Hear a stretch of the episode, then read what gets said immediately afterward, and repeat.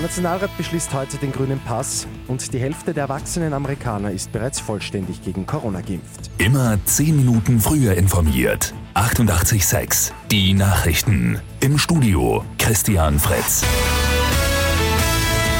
Der Nationalrat beschließt heute den grünen Pass, also den elektronischen Nachweis über eine Impfung, einen Corona-Test oder eine Genesung. In einer Sondersitzung wird heute die rechtliche Grundlage geschaffen. Auch die SPÖ ist dafür, also wird morgen auch der Bundesrat zustimmen. Kritik kommt von den anderen Oppositionsparteien FPÖ und NEOS. Für den freiheitlichen Clubobmann Herbert Kickl ist der grüne Pass ein massiver Eingriff in die Grund- und Freiheitsrechte. Die USA sind beim Impfen weiterhin mit einem hohen Tempo unterwegs.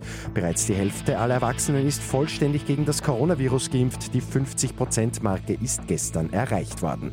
Mehr als 60% der Erwachsenen haben demnach mindestens eine Dosis erhalten. Nach dem Seilbahnunglück am Lago Maggiore in Italien ermittelt die Staatsanwaltschaft jetzt gegen Bedienstete des Seilbahnbetreibers.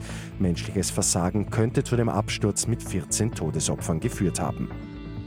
Am Abend gibt es das Finale in der Fußball-Europa League. Villarreal trifft auf Manchester United. Ampfiff im polnischen Danzig ist um 21 Uhr. Und im deutschen Saarbrücken gibt es eine Fahrschule, die komplett auf Verbrennungsmotoren verzichtet. Die gute Nachricht zum Schluss. Stattdessen werden Autos mit E-Antrieb oder Wasserstoff verwendet. Das soll das Umweltbewusstsein der Fahranfängerinnen und Fahranfänger fördern. Mit 88.6 immer 10 Minuten früher informiert. Weitere Infos jetzt auf Radio 886 AT.